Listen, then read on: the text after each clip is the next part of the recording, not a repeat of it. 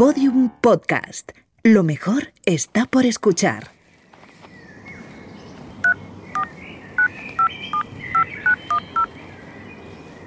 Hola Nuria. Sí, estoy yendo a por él. Sí, la verdad es que suena raro. Es un podcast dentro de un coche. Pues claro, de un BMW. ¿Te acuerdas del sábado que Olivia nos decía que no reciclábamos y yo le decía que no se podía hacer más? Pues mira, de eso justo va el podcast. De que todo lo que hacemos al final repercute en el medio ambiente. Bueno, qué pasada. Estoy al lado del coche, no veas qué cochazo. Me encanta este coche. Venga, un beso. Adiós. Bueno, vamos allá. Cómo me gusta estrenar coche. Qué bien huele. Bienvenido a su nuevo BMW iX. Por favor, póngase cómodo. Bueno, claro, tiene un asistente de voz. Disculpe, pero no soy un asistente de voz. Se lo han currado, la verdad. Oiga, le estoy hablando a usted. No haga como que no me ha oído. ¿Perdón? Está perdonado. No, no, que quiero decir que ¿qué es esto? ¿Es una inteligencia artificial o algo así? Se puede decir que sí, Pero no me hablo de esto la gente de BMW. porque soy única. Solo me encontrará en este coche y he sido programada para adaptarme a usted. O sea, ¿quieres decir que no eres un asistente de voz normal de BMW? Exacto. Creada ex profeso para este podcast. Por cierto, mi nombre es Bimba. Pues encantado, yo soy Juan. Lo sé, Juan del Val, escritor, guionista, director, presentador y productor de radio y televisión, un hombre del Renacimiento. Vaya, pues gracias. No hay de qué. La ironía forma parte de mi programación. ¿Arrancamos, señor del Val? ¿Qué pasa, que también conduces? Podría hacerlo, pero de momento es mejor que usted mantenga la sensación de control. Oye, Bimba, ¿Sí, señor del Val? que no me trates de usted, ¿no? Que me haces mayor. Bueno, reconocerá que usted tiene una edad. Pues la verdad es que sí.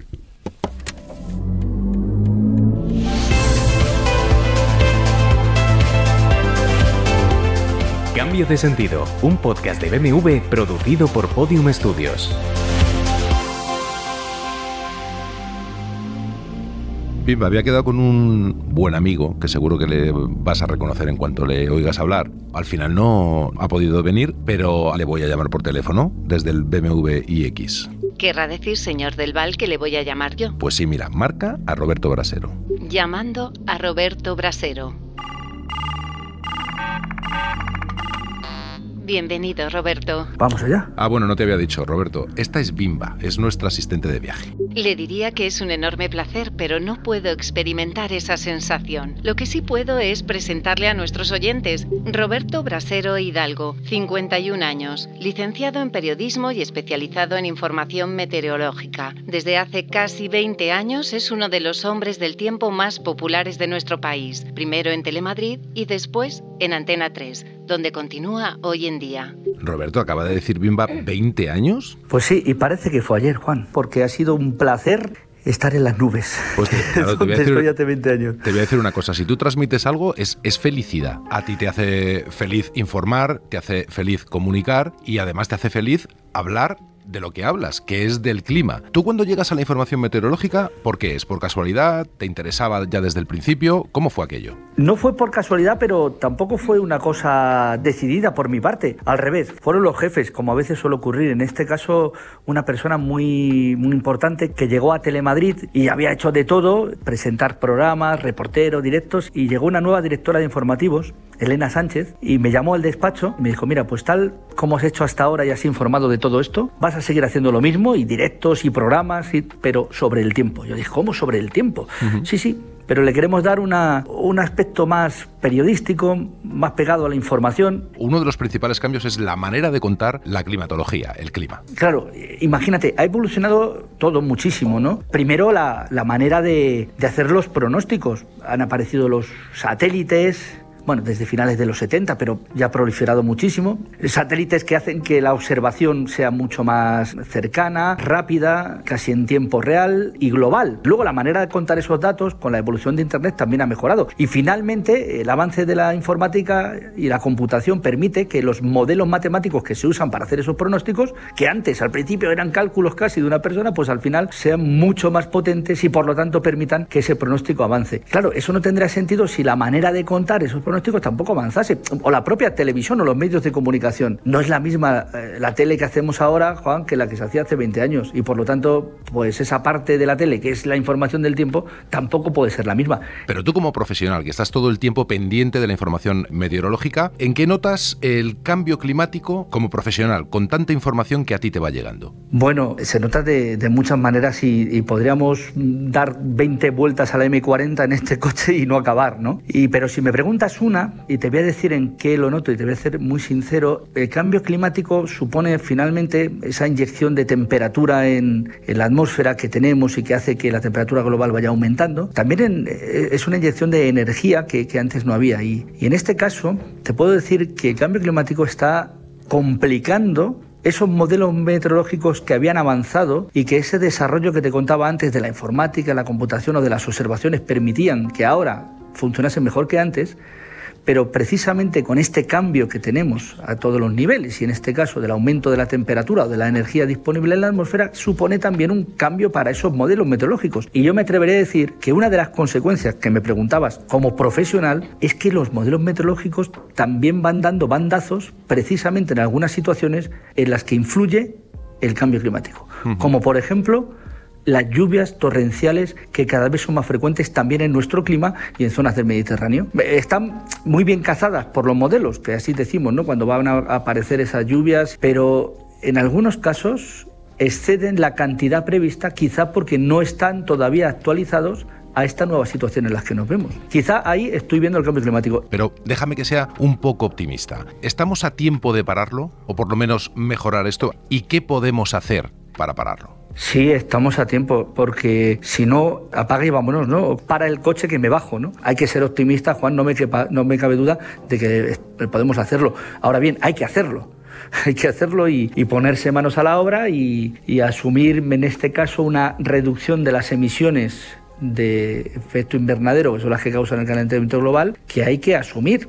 Y, en este sentido, Roberto, los coches eléctricos sí pueden ser importantes para esto, ¿no? Sí, la electrificación del parque automovilístico es una alternativa para evitar, tener en cuenta que el 70% de las emisiones no es, de los, es del transporte eh, y hay que reducir mucho. Antes me hacías este apunte sobre eh, la influencia del clima en todo lo que nos rodea. Tú escribiste un libro que se llama La influencia silenciosa, que tiene mucho que ver que, eh, con esto. En este momento en el que estamos, ¿qué noticias o sucesos que se están produciendo ahora mismo tú crees que tienen una relación más o menos directa con el clima o con el calentamiento global? Sí, muy, muy buena pregunta. Bueno, muy bien también esa cuña de, mi libro, Juan, te lo agradezco. Hombre, es que, me parece que es imprescindible la influencia de silenciosa. Se, agotó, no, no, no, lo digo para vender, pero bueno, en las bibliotecas está porque algunos los cedimos y, también tienen que tener algunos en las bibliotecas públicas. Y mira, si lo ve alguien, ahí es un libro que se divide en tres partes la, y la última es la, la influencia que tenemos ahora nosotros. Una vez que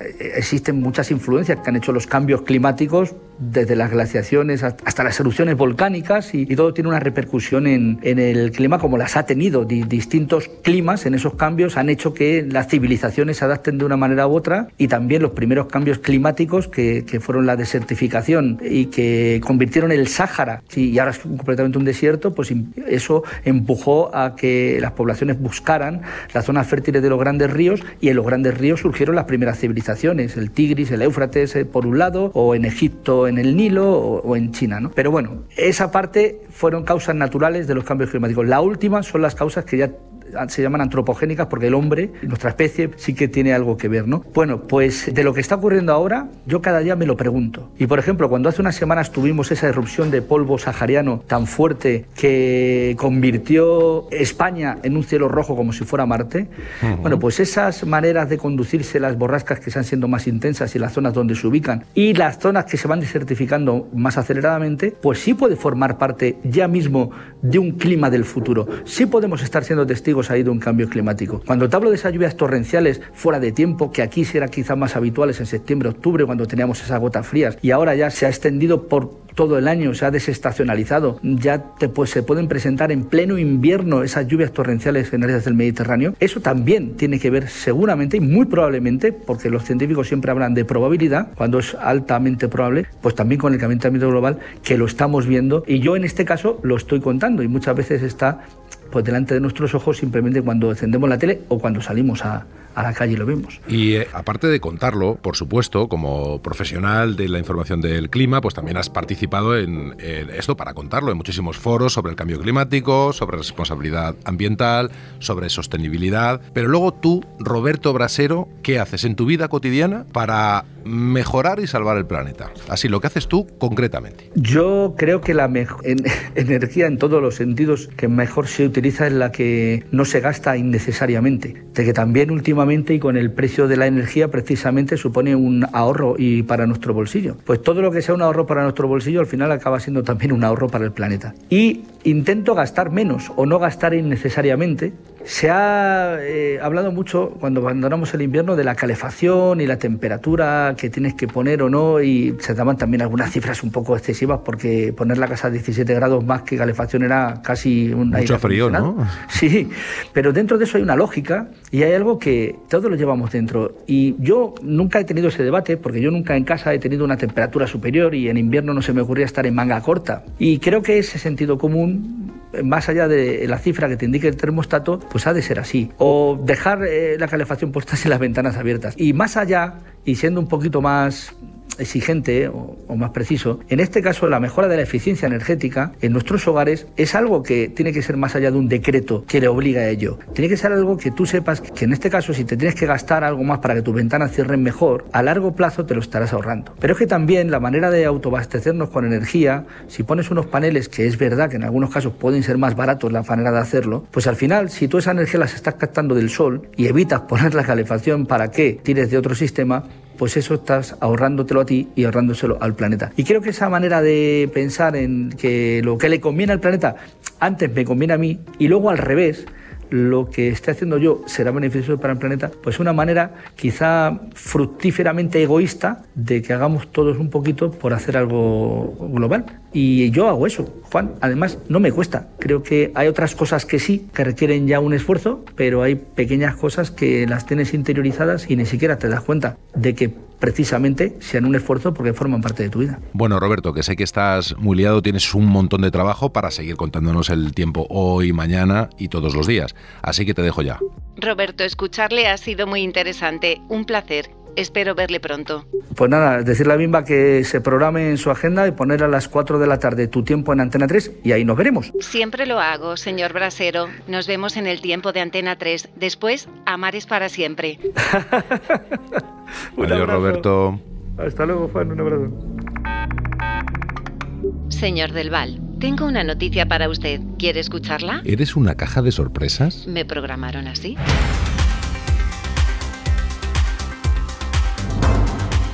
Antes de agosto de 2023, más de mil gasolineras deberán ofrecer servicios de recarga para vehículos eléctricos. La medida afecta a las estaciones con más de 5 millones de litros anuales o que tengan peso relevante en un territorio. Para ilustrarnos sobre este tema, me he permitido contactar con Eduardo Arcos, experto en movilidad eléctrica y director general de Hipertextual. Pues has acertado. Hola Eduardo, ¿cómo estás? Bienvenido a Cambio de Sentido. ¿Qué tal? ¿Cómo están? Bueno, y esta medida que nos acaba de decir Bimba, a mí me parece que será definitiva para impulsar el coche eléctrico en España, ¿no? Creo que es una de las grandes medidas que hacían falta un poco para quitar el miedo a que las personas cambien a la movilidad eléctrica. Si lo piensas, hay básicamente tres motivos por los cuales la gente sigue teniendo miedo en comprar un coche eléctrico. Uno es la autonomía, y eso se está resolviendo. Hay coches cada vez con más autonomía. El segundo problema era la ansiedad por la autonomía total del coche. Es decir, si estoy viajando, voy a encontrar de manera relativamente sencilla un cargador y esto, de cierta forma, lo resuelve. Yo estoy acostumbrado al coche de gasolina, que es el que he utilizado siempre. ¿Qué diferencia voy a notar en la conducción con este coche eléctrico? Que de momento me está encantando. En mi opinión, yo que llevo tres años con un coche eléctrico, lo primero es, es mucho más cómodo el recorrido general de un coche eléctrico que en un coche de gasolina o diésel. Porque no tienes vibraciones del motor, para empezar. Normalmente los coches eléctricos son muy mucho más espaciosos por dentro. Y lo notarás con el BMW. Es mucho más espacioso y por lo tanto mucho más cómodo por dentro. Y si tienes que parar a recargar, normalmente esas paradas son de promedio entre 15 y 25 minutos, que es el tiempo perfecto para el descanso requerido en viajes largos. Tomarte un café, ir a comprar algo, terminas de cargar, te subes de nuevo y te vas. A mí me parece que todo son ventajas. No veo ningún inconveniente. En mi opinión también, creo que no solamente ventajas en la comodidad de conducir el coche, sino también en el tema de la contaminación o que dejas de contaminar cuando estás recorriendo con un coche eléctrico. Bueno, sí te voy a decir un inconveniente o por lo menos esa idea que puedo tener yo. ¿Por qué son tan caros? Creo que como todo, creo que la tecnología cuando está adoptándose suele ser un poco más cara de lo normal y a medida que cada vez más personas van adoptando ciertas tecnologías va reduciendo el precio. También es un tema de escalas. Al principio cuando fabricas cierta cantidad de coches eléctricos tiene un precio, pero a medida que esa escala de fabricación va aumentando, el precio promedio por unidad va descendiendo. Y es lo que va a pasar con los coches eléctricos. Lo que no me cabe ninguna duda es que seguro, seguro que compensa. Bueno, pues gracias por atender nuestra llamada, la mía y la de Bimba, por supuesto, Eduardo, y un saludo. Muchas gracias a ustedes. Chao, chao. ¿Puedo ofrecerle el último contenido? ¿Cuál es? Escuche. Este sonido lo vengo oyendo desde que arrancamos. Eso es porque un coche eléctrico es extremadamente silencioso, pero por razones de seguridad ha de ser audible para peatones y ciclistas en el exterior del vehículo y ofrecer el equivalente al sonido del motor convencional para el conductor del vehículo. Curioso. ¿Le interesa saber que los sonidos de este coche han sido creados por Hans Zimmer? ¿El compositor de las bandas sonoras? El mismo. Y como sabía que le iba a agradar este asunto, he preparado este reportaje para usted. Sí, por favor.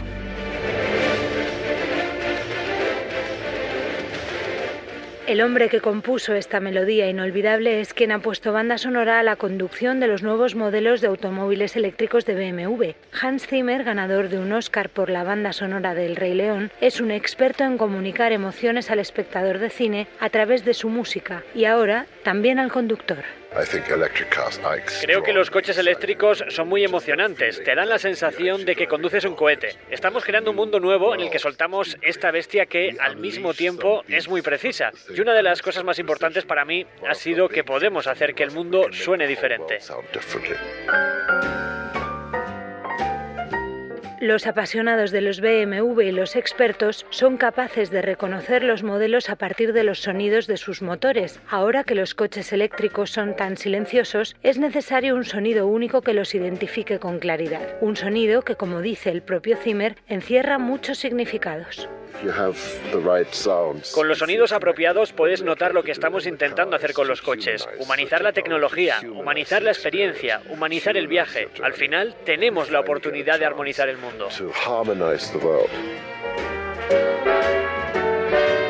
Con el fin de crear estos conceptos sonoros en sus nuevos coches eléctricos, la marca impulsó el proyecto BMW Iconic Sounds Electric en colaboración con Hans Zimmer. Así, en el modelo denominado personal se utiliza una secuencia sonora esférica y componentes tonales que transmiten un ambiente que expresa el carácter vanguardista e independiente del vehículo.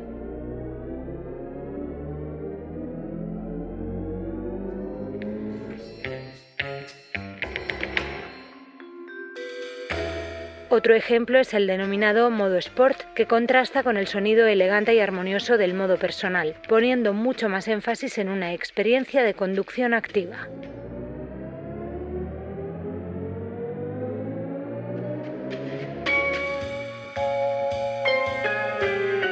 Como se puede apreciar, su presencia acústica es muy marcada y posee una modulación extremadamente dinámica. Esto proporciona al conductor unas señales acústicas inconfundibles sobre la potencia del motor y el estado de conducción. Pero estos son solo dos de los modos. Hay otros como Comfort, Expressive o Relax con diferentes personalidades y texturas. Y todo ello con un claro objetivo, sumergir al usuario en una experiencia única que le permita controlar la conducción al tiempo que la disfruta. Sigo pensando que podemos ir más allá con estos sonidos, porque la deportividad, la filosofía detrás de los coches y creo que detrás con los conductores que los conducen es que están dispuestos a experimentar con algo nuevo e inusual. Proporcionamos a la gente una experiencia, pero también una identidad. Esto es un BMW y en eso son especialistas.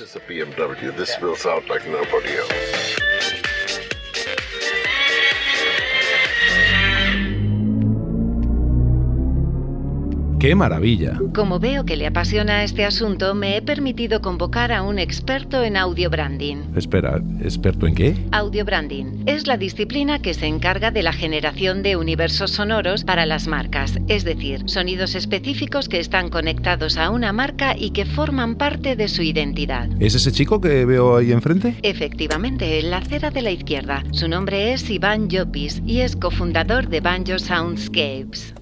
Bienvenido Iván, pasa, ponte cómodo. Hola, ¿qué tal? Bueno, ¿es tan importante esto del audio branding? Es importante porque ayuda a las marcas a exceder los límites de, de la imagen y de la palabra. Esto eh, a mí me suena a nuevo. No sé si es tan nuevo o esto lleva varios años. Esto lleva muchos años, podríamos decir que casi lustros, o sea, como las marcas como catalizadoras de recursos ajenos aprovecharon el leitmotiv de la música de cine y lo aplicaron para realmente potenciar su visibilidad y trascender. ¿Y por qué? Si lleva tantos años, es precisamente ahora cuando de repente empezamos a oír hablar mucho más de audio branding. Pues porque considero que realmente la configuración gráfica y verbal de las marcas, digamos que está un poquito saturada, entonces digamos que, que- que el sonido es un recurso más también para, para poder llegar a otros medios y a, a más audiencia. Pero para que yo lo entienda, que algunas cosas me cuestan desde luego, ¿qué se busca al diseñar una identidad sonora para una marca? Bueno, imaginemos que una marca es un personaje y lo tenemos que crear desde cero, ¿no? Eh, ¿Qué aspecto tiene? ¿Cómo viste? ¿Cómo anda? ¿Cómo habla? ¿Y qué música escucha? ¿Y qué gustos musicales tiene? ¿Y cómo suena ese personaje? Por lo tanto, este factor es el que nosotros trabajaríamos de la marca. ¿Y qué elementos formarían parte de, de un audio branding? Pues lo importante, muchas veces se habla de, de aspectos muy concretos como el audiologo o el jingle o la música, por ejemplo, del call center, ¿no? Pero para mí lo más importante es realmente conceptualizar desde el sonido. A lo mejor te digo una tontería, pero por ejemplo, una cosa que todo el mundo tenemos ahí en el imaginario, una canción como La chispa de la vida de Coca-Cola. ¿Esto es audio branding? Hace marca, hace personalidad de marca, llega a la audiencia y hace que la audiencia reconozca la marca, por lo tanto es audio branding. Iván, dime una cosa, porque seguro que hemos tarareado algunas músicas compuestas por ti. Pues bueno, no sé si las habréis tarareado, pero seguro que las habéis escuchado y espero que al menos hayáis reconocido alguna marca o algún producto con alguna de las músicas. Dime que yo una, he dime hecho. una. Tarareame alguna.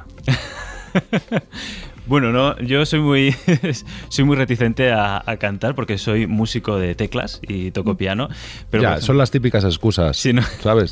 Excusas baratas. Sí, sí. Sí, pero por ejemplo sí, de como después de 20 años que llevo en esto, eh, puedo decir pues eh, campañas de, pues por ejemplo BMW o también he hecho pues de bebidas espirituosas como Freshenet o otras marcas también de... No le vamos a, a oír cantar, Bimba, es una pena. Una pena, señor Del Val, sinceramente. Pero bueno, Iván, de todas formas, muchísimas gracias. Ha sido muy interesante conocer un poquito más del audio branding. Y dime dónde quieres que te deje. Pues mira, un poquito más allá a la derecha me va bien. Fenomenal. Adiós.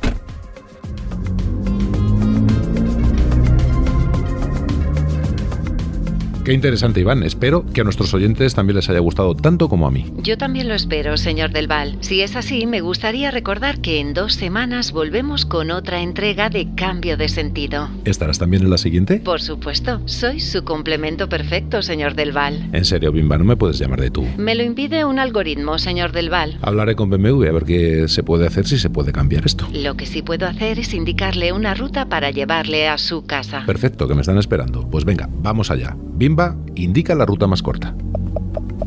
Calculando.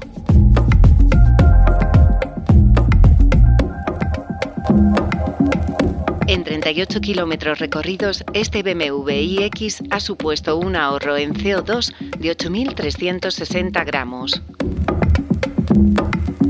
Hemos contribuido a reducir la contaminación acústica pasando de los 40 decibelios de un coche de combustión al silencio. Y hemos ahorrado 5,5 euros si comparamos los litros de gasolina con los de electricidad. Cambio de sentido, un podcast de BMW producido por Podium Studios.